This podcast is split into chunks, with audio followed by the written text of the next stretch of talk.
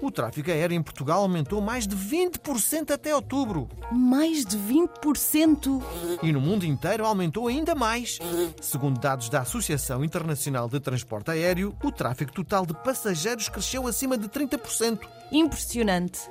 E faz-me confusão. Ainda há dias ouvi o secretário-geral das Nações Unidas dizer que, com tanta emissão de gases, a humanidade caminha para o abismo. Sim, e de avião a jato é capaz de chegar lá mais depressa.